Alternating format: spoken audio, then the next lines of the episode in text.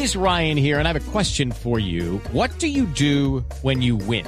Like, are you a fist pumper? a woohooer, a hand clapper, a high fiver. I kind of like the high five, but if you want to hone in on those winning moves, check out Chumba Casino. At ChumbaCasino.com, choose from hundreds of social casino style games for your chance to redeem serious cash prizes. There are new game releases weekly, plus free daily bonuses. So don't wait. Start having the most fun ever at ChumbaCasino.com. No purchase necessary. BGW. Void were prohibited by law. See terms and conditions. 18 plus. Nos vamos para España. ¿Por qué razón? Porque el rey emérito de España, Juan Carlos I, y es eh, noticia noticia salió ayer de España y salió de España después de que fueran reveladas unas cuentas que tiene en Suiza que podrían eh, constituir fraude fiscal, porque parece que el rey emérito de España, Juan Carlos I, recibió 100 millones de dólares por parte de la monarquía saudí. Pero para entender esto que está haciendo todo el escándalo en Europa y sobre todo en la monarquía española, nos acompaña Fernando Jauregui, que es periodista español, que el año, eh, que este año lanzó su libro La ruptura, que es un libro que investiga y cuestiona precisamente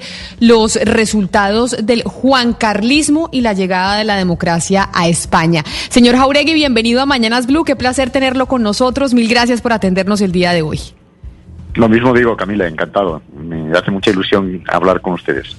Bueno, yo, vemos que en España hay toda, todo un escándalo sobre este tema que el rey eh, emérito eh, Juan Carlos I salió ayer y sobre todo en medio de este escándalo de corrupción. Expliquémosle un poquito a los oyentes de qué es lo que se le acusa al rey, que además se encontró que una plata eh, terminó en, un, en, la cuenta de una novia del rey. ¿Cómo es todo este lío que, en el que está inmerso el rey emérito de España?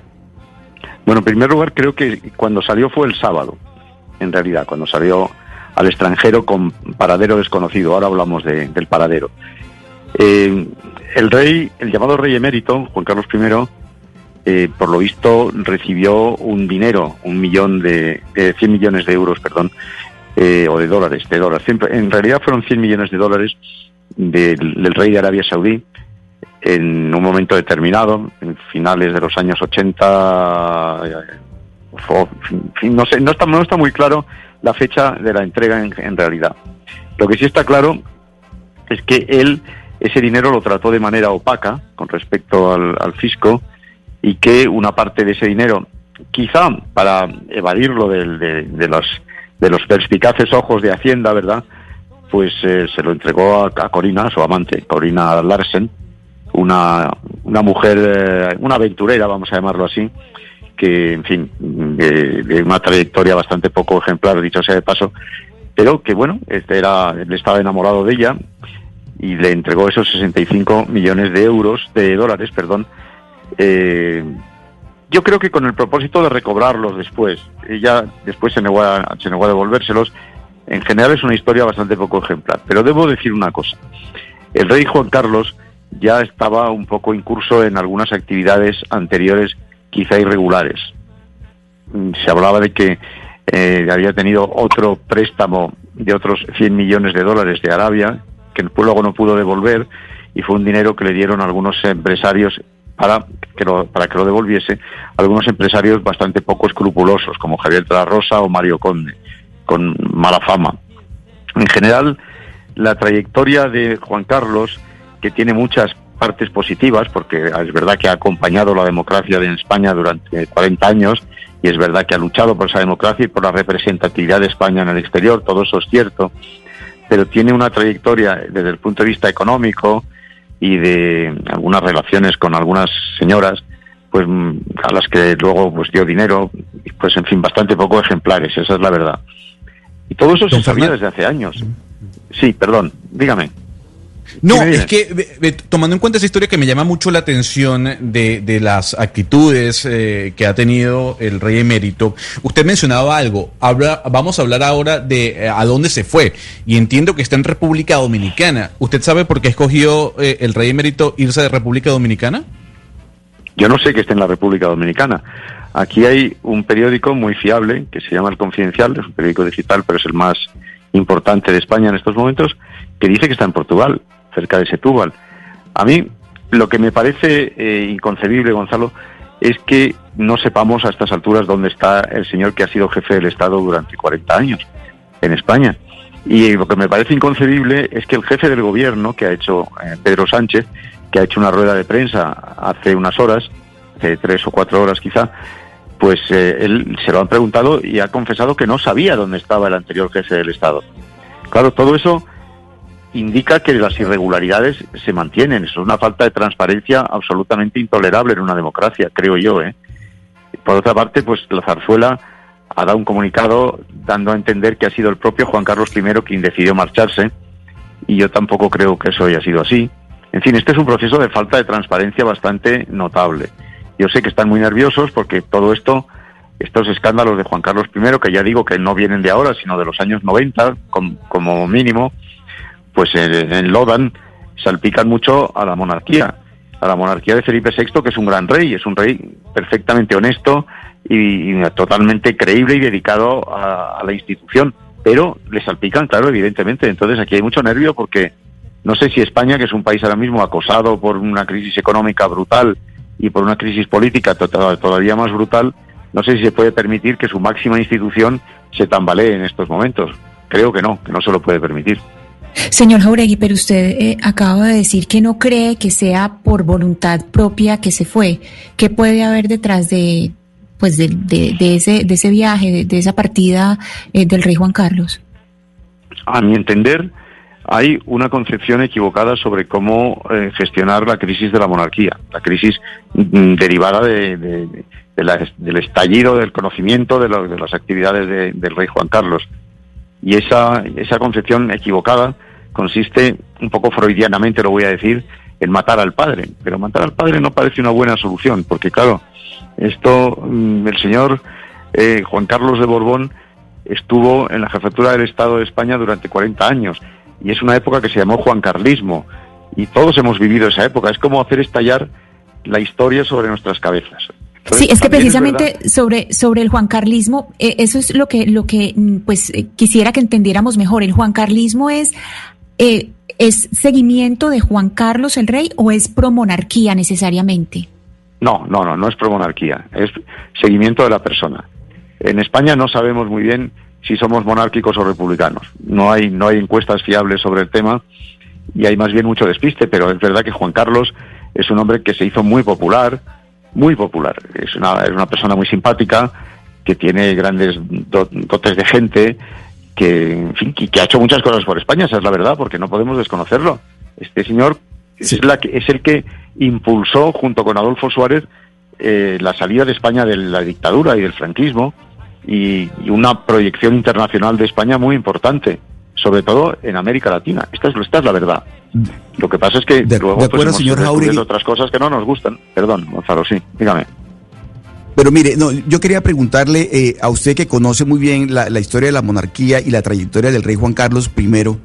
Cuando hablamos del rey Juan Carlos, ¿estamos hablando de un rey corrupto? ¿Usted cree que estamos hablando, estamos en presencia de un monarca corrupto, que se enriqueció, que recibió coimas, que recibió sobornos, eh, y eso de alguna manera, por supuesto, que va, va a contribuir a, encontrarle los pies de barro a una figura emblemática de la democracia española. ¿Usted cree que es así?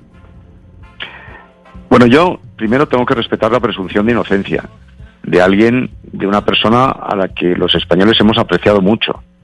Pero en fin, hay indicios muy serios de que de que ha habido irregularidades sin, sin cuento. Es verdad que ahora mismo no tiene ninguna causa judicial pendiente. Hay unas investigaciones sobre dónde fue a parar su dinero y, cuántas irregularidades fiscales puede haber, pero son investigaciones fiscales ahora mismo eh, del fiscal de Ginebra y de un juez y de un juez de instrucción en España, básicamente. Pero ahora mismo mm, acusaciones judiciales formales, él no está ni siquiera imputado, que aquí en España se llama investigado pero no está ni siquiera imputado, pero están esas, esas investigaciones ahí. ¿Qué ha ocurrido? Pues ha ocurrido que su antigua amante, Corina Larsen, la señora que, la aventurera a la que yo me refería antes, pues por un afán de venganza y por un afán de zafarse de las investigaciones del fiscal, pues ha ido contando muchas cosas por ahí, algunas serán ciertas sin duda y otras no, con la connivencia de un comisario corrupto que está en la, en la cárcel, que se llama Villarejo, que era un hombre que, en fin, eh, eh, ese sí que es un corrupto de verdad. Y ese está empeñado en vengarse de haber sido detenido y encarcelado y poner patas arriba, como se dice en España, a todo el Estado. Y de hecho lo están consiguiendo, esa es la verdad. Están haciendo que se tambalee en la jefatura del Estado. Eso es muy importante. y, y justamente eso que usted menciona, cómo se puede tambalear la jefatura del Estado, yo quiero preguntarle, don Fernando, ¿a quién más afecta esta decisión? Porque cuando uno lee la carta del rey emérito, uno puede leer que lo que dice eh, es, yo me alejo de España para que usted, Felipe VI, pueda mm, básicamente gobernar, entre comillas, con toda responsabilidad y básicamente facilitarle el ejercicio de sus funciones. Pero en este caso, la decisión del rey emérito puede perjudicar más a Pedro Sánchez que ni siquiera sabe dónde está o a la monarquía española? Eso es difícil, las consecuencias son difíciles de decir.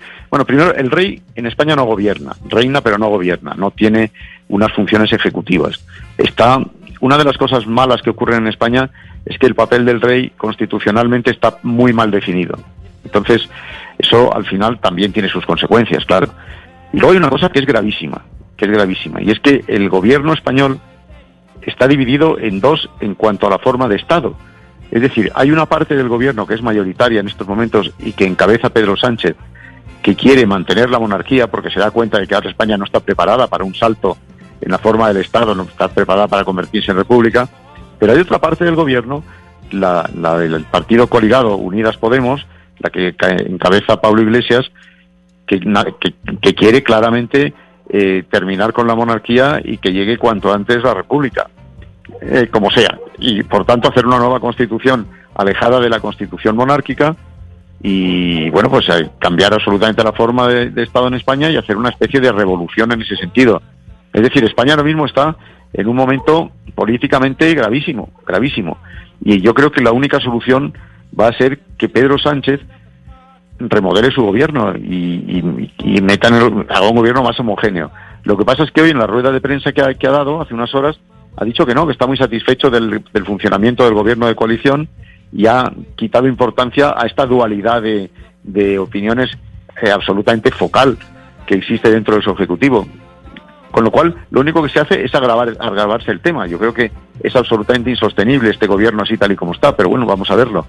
Puede que me equivoque. Y a eso, y a eso se le suma la novela del, eh, del, rey emérito Juan Carlos I. A eso se le suma entonces ahora la salida del rey de territorio español en medio de este escándalo por haber recibido supuestamente 100 millones eh, de dólares. Seguimos, eh, pues, desde aquí, desde Colombia, señor Jauregui, lo que está pasando con la monarquía española y sin duda alguna también lo que está pasando con el gobierno de Pedro Sánchez, que toda una novela la que están viviendo ustedes allá. Es que están unidas las dos cosas, Camila, porque el gobierno mm, tiene dos almas, una monárquica y otra republicana.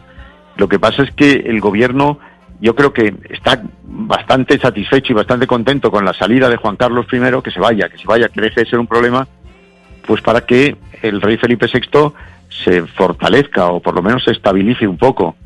Yo lo que pasa es que dudo mucho que, que esta sea la solución, porque Juan Carlos I va a estar ahí, esté donde esté, en Portugal, en la República Dominicana, averiguaremos al final dónde está. Pero eh, Juan Carlos I va a seguir siendo un problema y las, y las revelaciones sobre Juan Carlos I y sus actividades, si dependen de Corina y del comisario Villarejo, pues van a seguir revoloteando por ahí. Y los periodistas españoles, pues no vamos a tener más remedio que seguir publicándolas, claro que le vamos a hacer. no, pues claro que sí. Hombre, claro, faltaría más. Pero es que además falta una política de comunicación coherente tanto por parte de la zarzuela, del Palacio Real, como por parte de la Moncloa, el Palacio Presidencial. No hay una, no hay una política de comunicación que realmente, pues, pues, los periodistas nos agarramos a lo que tenemos y a lo que podemos. Y bueno, pues lo que tenemos y lo que podemos ahora mismo es más bien colina que información oficial. Es que no sabemos, es que no sabemos, no saber, no sabemos ni dónde está el jefe del Estado anterior, que eso es tremendo. No, pues claro. Señor Fernando Jauregui, periodista español, pero además autor de este libro, La ruptura, en donde se hace toda esta investigación, como lo decíamos de un, eh, desde un principio, donde se hace la investigación sobre los resultados eh, de la era del, del, rey Juan Carlos. Gracias por haber aceptado esta llamada desde Colombia y habernos contado un poco y habernos descrito esta novela que están viviendo ustedes en España. Feliz resto de tarde para ustedes, tarde-noche, ya ustedes allá en España. Es un culebrón más que una novela, pero bueno. Muchas gracias, muchas gracias por haber llamado. Step into the world of power, loyalty. and luck. I'm gonna make him an offer he can't refuse. With family, cannolis, and spins mean everything. Now, you wanna get mixed up in the family business. Introducing The Godfather at ChumbaCasino.com. Test your luck in the shadowy world of The Godfather slot. Someday, I will call upon you to do a service for me. Play The Godfather now at ChumbaCasino.com. Welcome to the family. No purchase necessary. VGW Group. Void where prohibited by law. 18 plus. Terms and conditions apply.